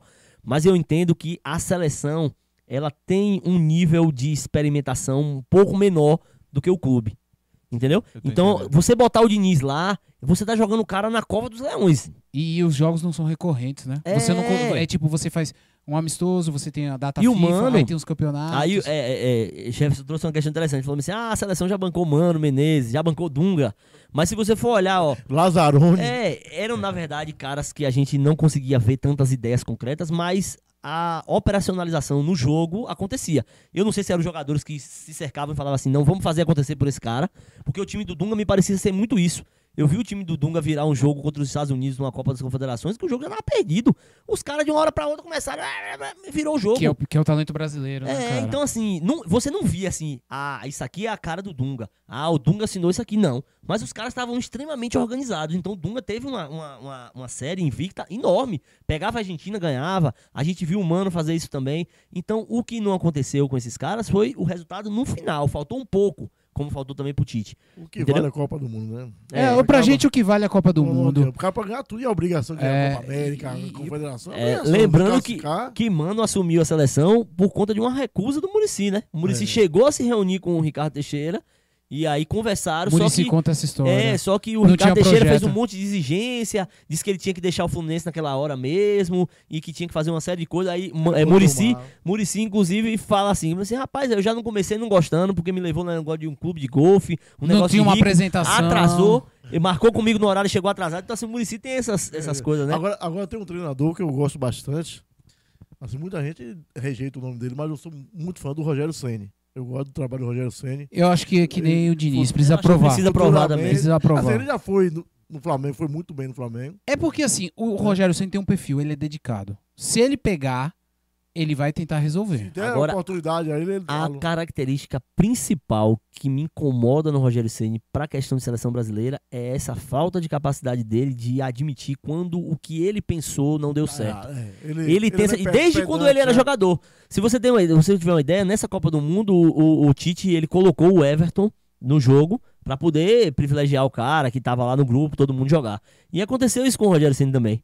E a entrevista do Rogério Ceni depois do jogo que ele foi colocado para jogar foi Puta é, fogueira me colocaram, jogador, goleiro frio, entrar no jogo. Poxa, o cara é Rogério Ceni nunca foi bom de grupo com a Não, seleção. Com a sempre- seleção brasileira ele Não, nunca foi. Até com o próprio São Paulo, né? Ele, na verdade, ele levou muito mais aquilo porque a figura do que ele foi, o tanto que ele ganhou. Então todo mundo acabava indo para o redor dele. Ninguém questionava. É, o- a- a- é, os jogadores, os Jogador jogadores, Inquestionável, né? é, os jogadores eles compunham com ele ali, né? Mas ele também, na hora que precisava, eu lembro que em uma Copa Sul-Americana ele ficou reclamando com o Ney Franco lá, que tinha que, ah, coloca um cara alto na área, tira fulano, bota Beltrano. Já tinha esse comportamento já mais é, incisivo dele, assim, pra gente ser bem ameno. Só que pra questão de seleção brasileira, inclusive eu acompanho jornalistas que co- cobrem o São Paulo, já cobriam o São Paulo na época que ele era jogador e agora como treinador. E quando ele foi pro Flamengo, a primeira coisa que falaram foi essa: eu quero ver a entrevista do Rogério Ceni é, depois do jogo, quando perder, como é que ele vai se comportar. E no São Paulo ele se comporta muitas vezes assim: ah, porque eu não tenho um bom jogador disso aqui. Ah, porque eu não. Como se, na verdade, a culpa dele fosse mínima. Eu já vi Tirando jogo que o São culpa, Paulo né? tava ganhando um jogo e ele trocou três no intervalo e o time entregou o resultado no segundo tempo. É. Então eu acho que eu tenho essa ressalva É. com relação ao Rogério Ceni. Agora, é, é, eu, vejo também, aí mudando de um pouco de assunto e continuando no mesmo, é sobre a questão de treina- treinadores ex-atletas, né? Aqui no Brasil há uma resistência muito grande com relação a isso. Há poucos, poucos ex-jogadores que hoje são treinadores conseguiam aceitação né, do público brasileiro. E enquanto no- no- fora do país isso Eu acontece acho que mais que foram né? ex-jogadores de sucesso. A gente tem Sim. que botar esse adjetivo junto, porque o Tite foi jogador, o Cuca foi jogador. Fernando Diniz, É, e jogador. Os craques. A gente assim, fala os os que tiveram craques, é. sucesso dentro do Exato, campo não foram exato. bem consegue sucedidos. É. Assim, não é que não foram bem sucedidos, mas não conseguem uma aceitação É, É. é. por parte do, do Eu acho que muitos também trabalham. criam uma certa identificação com um determinado clube e aí acaba ganhando a aversão de outros. Eu Não Sim. sei se isso faz Tem sentido. isso que eu lembro que um, um- alguém que um jornalista que, que cobre somente o Flamengo ele falou. O Rogério Ceni perdeu a, o- a Copa do Brasil pro São Paulo com aquele mega time, né, que o goleiro entregou. Ele falou: "É afinidade com o São Paulo". A resposta dele é porque é de torcedor. Era afinidade com o time. O cara tem afinidade com o time, É. não adianta, ele não vai vencer o São Paulo porque ele ama o São Paulo. E acabou. E aí cria essa versão. E aí a versão cai na torcida. É, e essa questão bairrista que existe muito, né? Porque o pessoal do Rio tem essa rivalidade grande com o pessoal de São Paulo, né? Acha que só quem sabe é quem tá lá no Rio. É é um pouco cultural também. Mas aqui todo mundo concorda que agora é o momento da seleção brasileira apostar num técnico estrangeiro. Eu Nem que seja o Abel. O Abel que já tem um pouco mais de familiaridade. Eu A língua, no Abel. a língua é muito próxima, né? Bem, é E ele já conhece o- E ele já conhece o- meio que o o- estilo.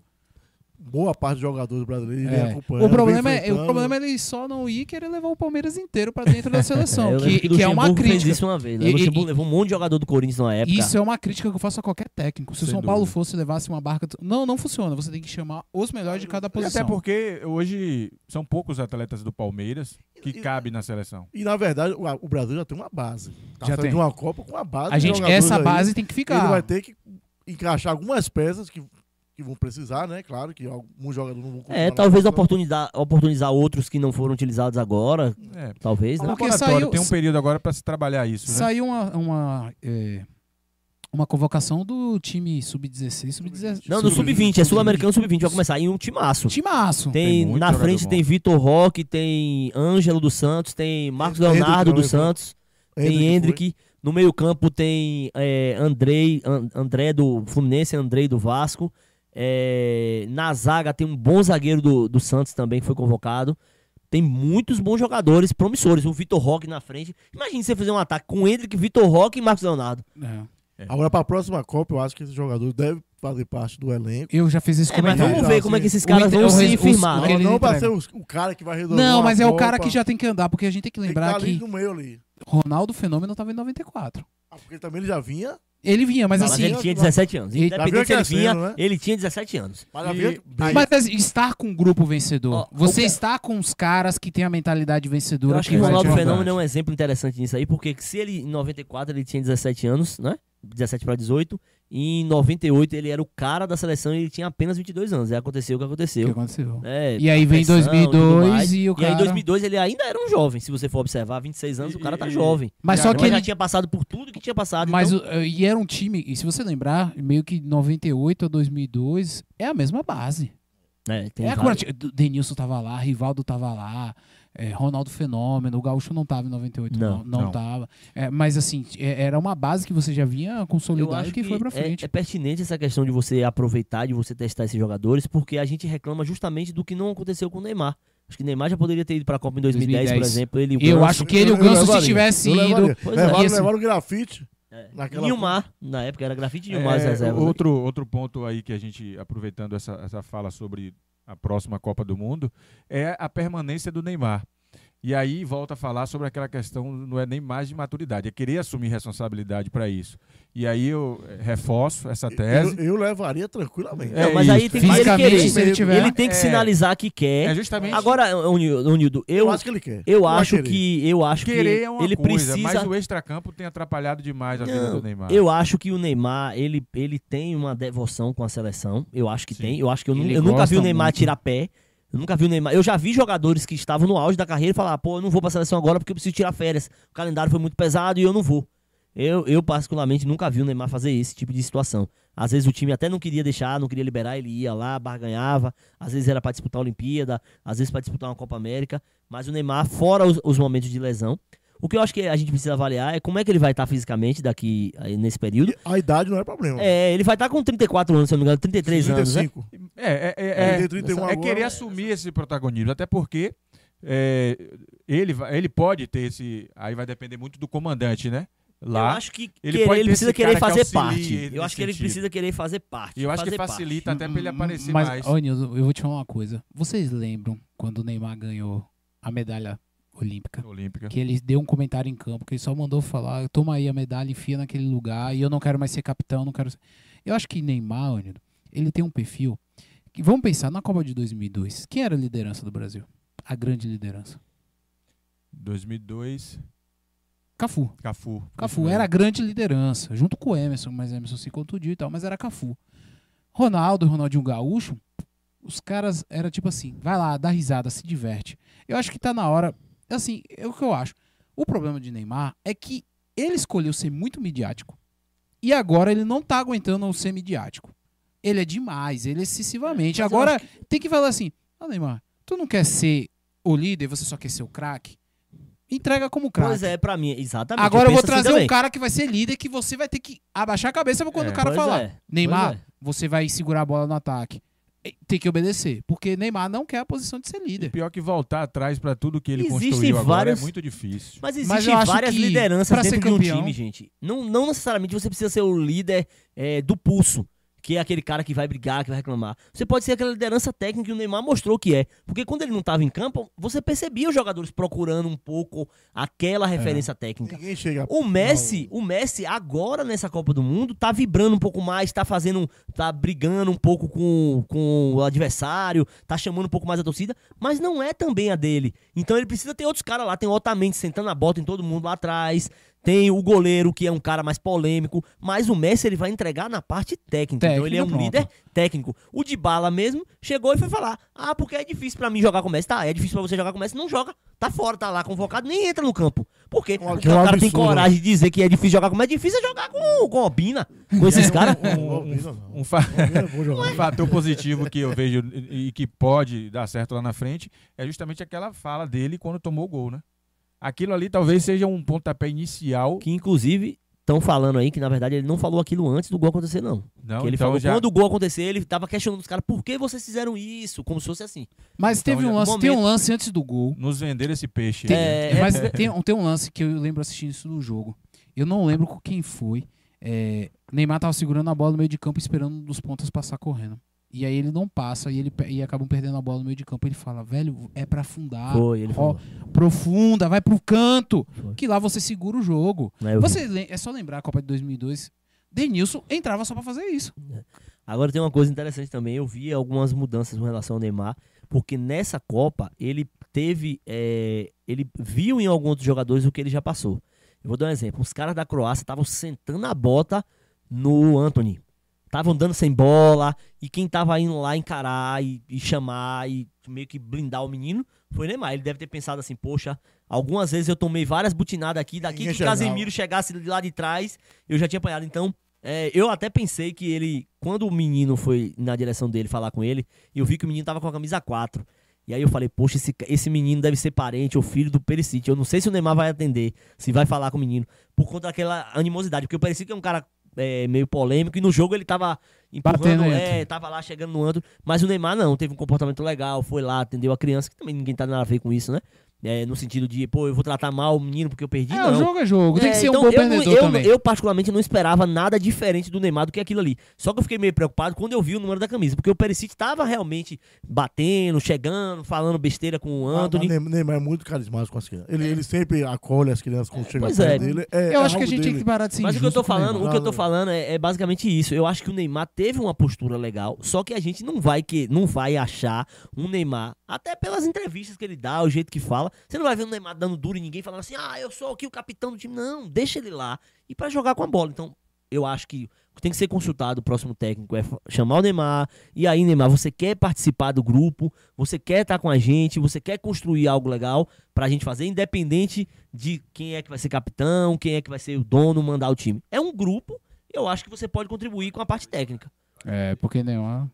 Neymar precisa. Seria muito importante nessa reconstrução. Reconstrução não, né? Nessa sequência. Nessa sequência, que é sequência, não é sequência, reconstrução, não é agora é reconstrução, sequência. não. é É a sequência. sequência e, e, assim, uma, uma sequência com grandes chances e possibilidades de melhorar o time.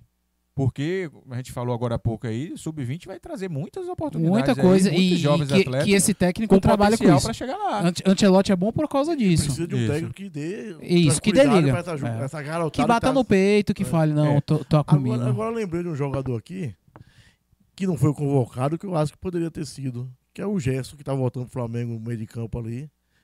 Iria ajudar bastante ali no meio de campo ali. Mas não junto, tava no grupo. Não, é, o Gerson ele foi usado algumas vezes, né? O Tite deu alguma chance a ele, só que o problema foi o momento do Gerson no Olympique de Marseille. O que aconteceu? Tá, mudou Trocou o treinador ele e o fez- treinador simplesmente não quis Sacou mais usar ele. o cara. Né? Porque tem Entrou- treinador que tem ranço de É, brasileiro, entrou, né? Isso, velho? entrou o treinador Tudor, né? Lá. É um cara que foi zagueiro, jogou na Sampaoli Juventus. E aí o Sampaoli foi embora. foi embora. E o São Paulo foi quem tinha levado o Gerson. Inclusive, o, o Gerson, em algumas partidas, quando ele foi bem no Olympique de Marseille, ele já não estava mais jogando de segundo volante. Tava jogando um pouco mais adiantado. Jogou até quase de segundo atacante. Marcou alguns gols, deu algumas assistências. Mas a gente sabe que ele é um bom segundo volante, um bom meia. meia né? Um jogador que Ele jogar que dava o ritmo do. Flamengo. Agora, agora, Mas agora eu digo no pra momento você, dele Paulo. no clube não tava bom. Daniel Alves sem jogar tempão. aí, Não, mas né? Daniel Alves, eu, eu não concordei com a Faz convocação. parte do grupo E Daniel demais. Alves, apesar de eu não ter concordado, eu entendi o que é que o Tite quis fazer. liderança. É, e também todos os jogadores que falam que jogaram com o Daniel Alves falam: Daniel Alves foi o melhor lateral que eu já vi jogar na vida. Felipe Luiz falou, outro falou, outro falou. Aí você tem um cara como ele esse. não foi mal quando foi Não foi, requisitado. não Não, né? jogou bem contra Não o foi, não foi tanto, tanto é que o Tite não levou ele pra ser titular ou nada, levou ele por mais outros motivos que no jogo que ele que o Tite poderia ter colocado ele, não colocou e colocou o Militão, que jogou muito bem na E lateral. eu Então, acho que também levou o Daniel até pra ficar ali junto do Neymar. Neymar, vou segurar a onda aqui. E Neymar É. escuta bem. Ele escuta. E- São e- passos. São- Até para essa partida eu achava mais interessante usar o Daniel nessa última partida. Eu acho, eu- a minha opinião era essa. Eu Entendeu? teria tirado o, o lateral direito, o Danilo, colocado o Daniel Alves na- já na prorrogação, porque ele ia saber segurar o jogo. Cara, mas o problema ali foi que os caras começaram a botar a bola na área, Daniel Alves de cabeça não ia ganhar pra É, ele ninguém. não ia E ganhar. O Daniel correu atrás daqueles caras ali. Não ia Mas ganhar. assim, o Danilo também não agregou muito. O Danilo, no, no segundo Mas tempo, não agregou. defensivamente, o que ele entregou, entregou, gente. Entregou. Ele não entregou no final naquela jogada ali, como ninguém entregou. E ele tava debilitado fisicamente ali já. É Mas no tempo. por isso, em algum momento ele Eu ia não sentir. colocaria ele, não. Também era muito arriscado colocar o Eu não colocaria ele, não. Eu, eu teria até Eu mudado e colocado uma linha de três zagueiros e colocado outro jogador no meio de campo, alguma coisa desse tipo. Aí Mas a gente- dizer que eu colocava Daniel Ele não colocava, não. Aí é mais, reforça ainda mais a questão de, de ter convocado. Porque a você gente precisa de um lateral, cara a gente precisa de um lateral. no momento de necessidade. Vezes, Você preteria Você- ele por outro que está numa uma condição de é, problema físico, entendeu? Eu acho que é até um desrespeito com o próprio atleta. É uma preocupação que eu tive Eu- e tinha aí Não faz sentido, nisso. mas assim, eu entendi o seguinte. é, muitas pessoas falaram, ah, levou o Daniel Alves, agora eu quero ver se vai botar. Eu não consigo entender que, ah, porque levou, vai ter que colocar. Eu não pensei dessa Nisso- forma. Nessa circunstância, eu acho E- melhor você, mesmo com, com, com essa preocupação, Eu acho que ele podia ter usado o Daniel é, mais, é, mais tempo e melhor contra a Coreia, que o jogo já estava resolvido. Agora, com esses times de alta estatura, ia ser complicado. Que corre muito, É, joga muito os pela caras jogam beirada, muito né? pela beirada. muito problema com relação a isso. Não, não. né? A seleção conseguiu trabalhar muito bem isso. Aquele erro do gol foi um erro que. É o erro que era pra tirar É, a gente da Copa entendeu? do Mundo. É a mesma Porque coisa do que aconteceu com o Andréas até ali, Pereira. cara. É o, é o que o Rodrigo fala, é o escorregão. Aquilo Os foi um números erro mostram que... isso. Exatamente. É, você não né? pode acabar a carreira de um jogador como aquele por causa daquilo. Você não Não. pode também arrasar uma seleção brasileira por conta daquilo. Não foi. Aconteceu, infelizmente. Né? A gente procura as respostas. Ah, o que foi que aconteceu? Foram várias coisas. Eu acho que a gente vai ficar nessa e se, e se, e é Ó. válido. É válido. Mas eu acho que. Acho que o Brasil criou o necessário pra poder ganhar aquele jogo e não ganhou. É. E aí Galvão falou um monte de besteira na Copa, mas no final ele falou: era um jogo que não podia ter perdido. E em que sentido? Não é porque era um mata-mata, mas é porque é um jogo que não faz nenhum sentido.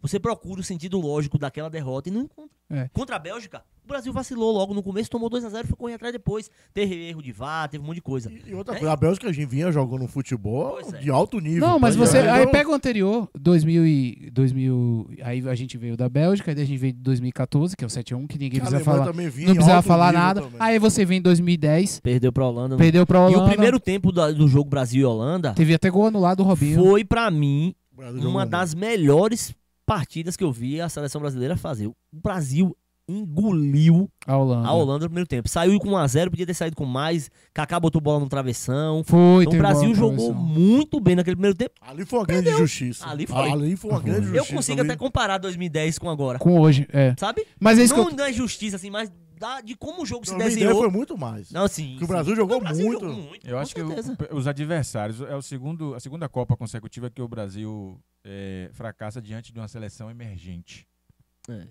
Porque, isso. sinceramente, é, é, a Bélgica e a Croácia Sim. agora não eram, não eram seleções É, de, de ponta, né? de ponta. a- Favorita- primeira prateleira. é, favorita entendeu? ao título, né? Eram mais E- franco-atiradores mesmo, verdade. E aí, É, assim, mas é- assim, a Croácia. Mas aí vamos lá, senhores. A Croácia fez a final da É, última Copa Não, mas sim, mas fez a final do mesmo jeito que tá chegando agora, entendeu? Assim, mais aos trancos e É. barrancos, com você pênalti. pega os números da, da se prorrogação. classificou no último jogo, né?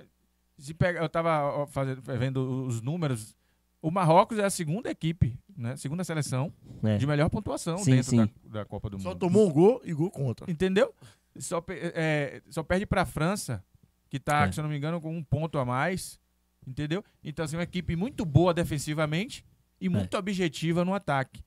E aí você pega o recorte da, da Croácia.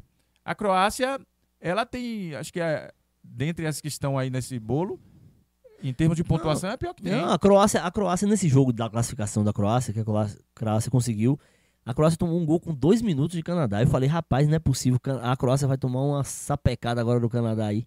Só que aí ela conseguiu virar a partida e aí dali pra frente ela É. melhorou. Mas é um time, Unildo, eu acho que é um time meio que reconhece as suas características e as limitações e, limitações. faz um jogo e vai acordo a- ao É. adversário. Porque eu vai falando- tentando errar menos, errar pouco, né? E aproveitar os erros. Eles são Joga por, letais. uma, joga por uma bola. É, né? é. E aí é, é importante. E tem a pra- humildade de jogar por uma bola. É importante. Conhece, limitações. hoje no futebol virou uma ofensa. Ah, se o time joga se defendendo, por exemplo, o Abel Ferreira mesmo, as críticas que tinham, ah, porque não joga bonito, porque joga reativo, tem um time como esse que joga reativo.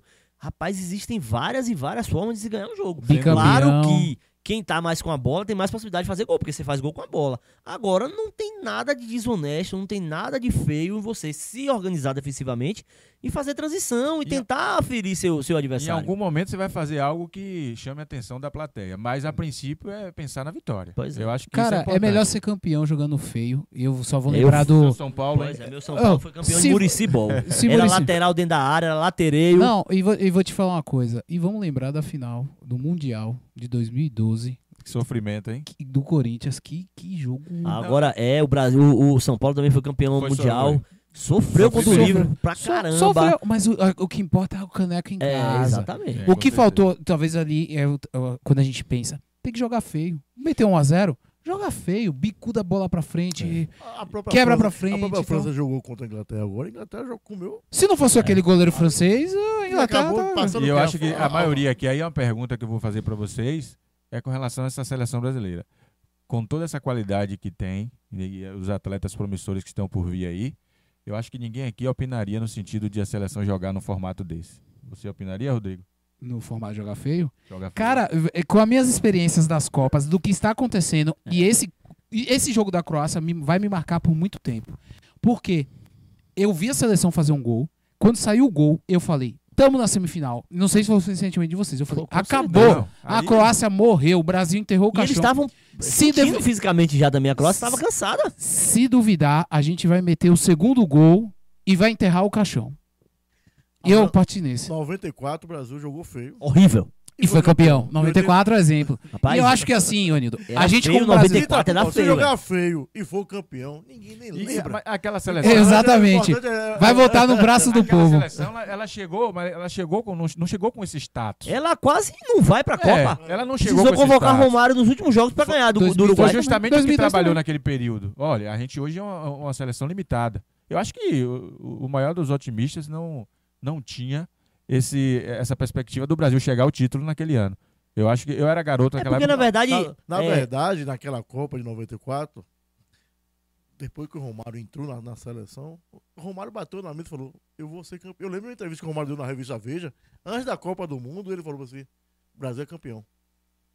Eu vou ser campeão mundial. E, E, com- todo mundo já foi para aquela Copa achando que ia ser e, campeão. fora os problemas que que- surgiram Só que dentro chegou da na Copa competição, do- né? Só que chegou na Copa do Mundo, o Brasil apresentou um futebol retran- feio, truncado. E foi passando. Bebeto e Romário fazendo diferença lá na frente. Dunga fazendo no meio de campo. Dunga ali na, com a raça do lado. rapaz, Aldair agora- Dunga jogou é, muito é, naquela Copa. Mazinho fez parte dessa equipe. fez, Sim. jogou muito E nessa foi Copa. um jogador em que poucos lembram, mas que fez uma diferença enorme. A Fez. princípio não Zinho tinha se pensado, também jogou pra não tinha se caramba. pensado nele como titular. Não, ele entrou, saída- ele entrou no lugar de Raí. A saída de Raí, e teve aquele problema também com o Leonardo, que geralmente a saída de, Leonardo, de, de, de Raí era Leonardo seu segundo, sua- a segunda opção, né? E teve aquele problema com o Leonardo e tal. Leonardo deu uma cotuvelada. no- Deu uma cotovelada. É, quem entrou no lugar de Leonardo foi aí- branco. O branco entrou. E aí foi, foi que esse Mazinho assumiu o meio-campo. E ele daí- fez uma ótima Copa. Agora, agora veja bem, em 2002 aconteceu também. A seleção foi montada um pouco mais ofensiva e depois foi pra O a segurança. Kleberson entrou Kleberson entrou, o Brasil É jogou verdade. com três zagueiros. O Brasil jogou com três E zagueiros. Thiago, Thiago Silva, não, Gilberto Silva, né? Era Roubando, 3-5-2, era roubando, 3 Entendeu? 3-5-2. Então, assim, aí, aí e ali a gente. Eu vi Vampeta dar uma, uma entrevista recente dizendo que é, Filipão estudou o time da Turquia da estreia. Falou: ó, a jogada é essa, os caras vão levantar, Eu vão vi. dar uma casquinha ali. E o Brasil tomou o gol do mesmo jeito. assim no primeiro jogo. Então teve muita coisa pra ser consertada. O que eu falo é que é, eu acho que se a gente for comparar 94, como o Brasil se classificou já quase na rabeira, e como a gente se classificou agora, não dá pra comparar. Dá, não. Então a expectativa teria que, em tese, ser maior agora do que foi em 94. E 94 a gente Agora, levou. agora tem uma diferença de 2002, que daquela, daquele elenco tínhamos jogadores que foram o melhor do do mundo ou que já eram o melhor do mundo. Ronaldo, Rivaldo, Kaká depois se tornou o melhor do mundo, mesmo no banco. Kaká nem entrou. Mesmo, mesmo no banco, cara, se tornou. É, ele foi um jovem como era, É. como a gente acha que tem que levar os O outros. Ronaldinho É, Gaúcho foi o melhor do mundo. Depois, é. O Roberto Carlos ficou também. em segundo. É. Né? É, Não, fato. tinham jogadores Tinha de joga- casca, mas também tinham jogadores que vinham com um certo peso. Porque Roberto Carlos estava em 98, errou, né? Falhou. Em 98, a- as pessoas criticaram. Cafu, o povo andava Ele dizendo. falou em 2006. Não, em 2098 ele falhou. Ele foi tirar uma bola de bicicleta Ah, lá foi, da coisa, foi, foi, foi, escanteio e foi, tomou ah, gol. Então ele já tinha esse peso, só que era um cara cascudo, um cara que sabia o jogador que ele era. Caramba. né? O Cafu conhecia- também, né? Então, esses caras, eles meio que seguraram a onda. Ali, fizeram uma composição E ótima ali. não se dava com o Ronaldo e Foram Agora- campeão. Pois É é, interessante. Senhores, a gente estourou muito tempo. A gente tinha uma segunda pauta. A gente não vai nem entrar no não campeonato vai falar estadual. do... Ah, eu tenho que falar do Bahia. Assim, ah, vai ter que ser, tipo, muito. Outra assim, na, na estreia, dia 12. É, eu acho que assim, vai ter que ficar agora pro dia 12, porque Dia 12, a gente. Seleção brasileira é foda, né? É porque E do jeito que saiu, seleção brasileira acaba com os nossos, com os nossos corações, e aí a gente acabou estourando e é a, o o assunto tempo. do momento. E é o assunto do realmente, momento. É, é, é. E eu acho que a gente vai ter. e Quando estrear dia 12, vai ter muita coisa pra falar. E até pra começar a iniciar esse ciclo, a gente. O Foco no Esporte vai acompanhar o início do novo ciclo todinho, né? é verdade. Vai ser bem legal. Vamos acompanhar a certeza. chegada. acompanhar um inte- monte de novos ciclos aí, o do Bahia É, o do agora, Bahia. como É, não, mas assim. Pensando de seleção, mas dos outros times também. Mas, pô, vai ser bem legal essa proposta. Senhores, Eu vamos essa, tempo- encerrar. essa temporada de 2023 de futebol brasileiro, ela promete nesse sentido, porque essa de 2022 foi um pouco atarrancada por causa de Copa e tudo mais. Então, acho que agora vai ter muita coisa pra falar durante o ano. Exato. E aí, a partir do dia 12 de janeiro, a gente tá aí Mas no acho ar. que dá pra falar alguma coisa ainda sobre o resultado amanhã, né? Amanhã? É. Pá. Amanhã, Argentina. Ah, o que você acha da A Copa? final da Copa do Mundo é Marrocos Pelo e Croácia. finalizar. Olha, É, a a- torcida, é a final do a sonho. torcida viu? era, a torcida era desviar desses adversários, infelizmente. Cara, a e agora você, agora você É é o bem realista. futebol. Agora você é bem realista. Na minha opinião, na, é, na sua Marrocos e Croácia, a minha é Não, França e a- Argentina. Eu vou também de Vai dar. França e Argentina e eu acho que ainda vai ser a Argentina vai ser campeão Eu para coroar Pra a carreira de surpreendente, matar. a surpreendente queria- de Messi. Eu queria evidenciar aquele texto que você publicou sobre zebras. E, né, quem sabe um Marrocos e Croácia na final. É, Seria legal. Seria esse- legal. esse Acho tá que o falando é torcedor porque brasileiro ficaria. Acho que comemorava como título, né? tranquilo, né? É uma curiosidade que, tá Ou não, né? esse Porque- termo zebra, porque é, né? Porque, na verdade, lá no Rio de Janeiro, o, a cultura do jogo do bicho, e aí não existe zebra no jogo do bicho. Esse, esse animal zebra não tá no jogo do bicho. Então, o cara foi ser entrevistado, um treinador, e aí, quando perguntado sobre o resultado, ele falou: "Ah, a gente só ganha se der zebra. Então, é, só ganha. É tão improvável que é a mesma coisa que dar zebra no jogo do bicho, que não existe. Então, é. no final das contas, acabaram ganhando o jogo. Então, por isso o termo zebra. Eu acho que essa Copa do Mundo foi a Copa do Mundo das zebras de fato. Seria legal eu acabar num time, se fosse assim, dos meus sonhos, acabar na mão dos Mar- do, do Marrocos. Por isso que eu quero Marrocos e Croácia. na Marrocos e Croácia. E É, dar seria Marrocos seria sensacional. E amargar a segunda vice-campeonato da Croácia e seguir o jogo.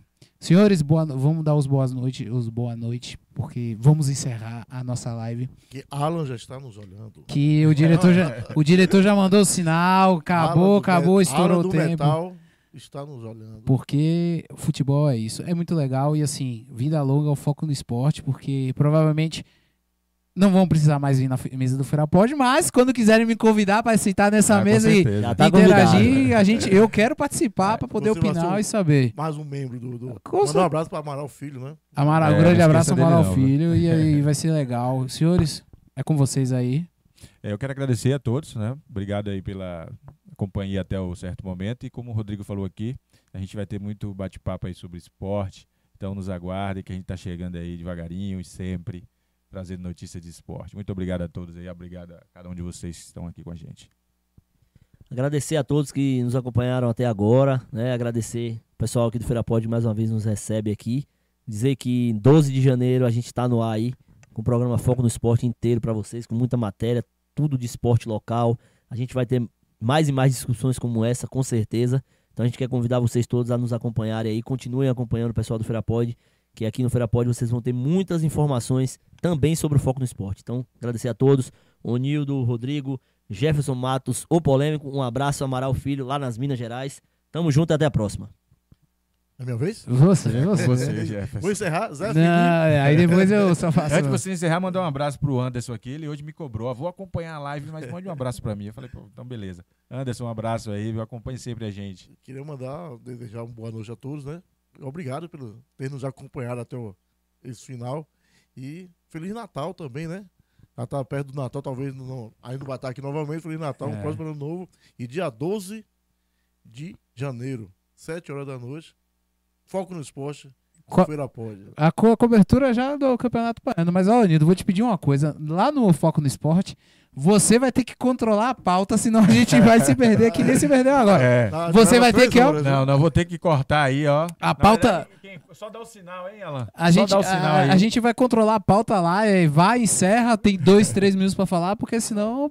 Se deixar, perde. Não, assunto é. Senhoras e senhores, muito obrigado. Provavelmente, se esse é o penúltimo Ferapod do ano, semana que vem é o último, pra gente encerrar esse ano de 2022, que foi maravilhoso e vencendo até agora. Só faltou o Hexa, mas ficou pra frente. Sempre fica pra frente. E se, se viesse o Hexa, a gente já ia querer o Hepta. Então a gente é meio chato com isso. Mas eu quero agradecer todo mundo. Se você assistiu até agora, se inscreva, compartilhe, mande pros seus amigos. Lembre-se do Sebrae, que foi nosso parceiro nesse ano todo. Pro ano que vem, ele vai estar trazendo muita coisa legal. Venha conhecer o Hub Feira. Aqui é um lugar para você se conectar com as pessoas. Eu vou desejar mais uma vez uma boa noite. Obrigado por vocês. Essa mesa se torna animada quando a gente discute futebol. Não é- é- dessa, aqui é a primeira vez que o diretor deixa eu participar sem falar. Cala a boca, vocês estão falando mais do que o entrevistado. Aqui eu posso participar com vocês. Então, galera, diretor, já vou encerrar. Uma boa noite e tchau.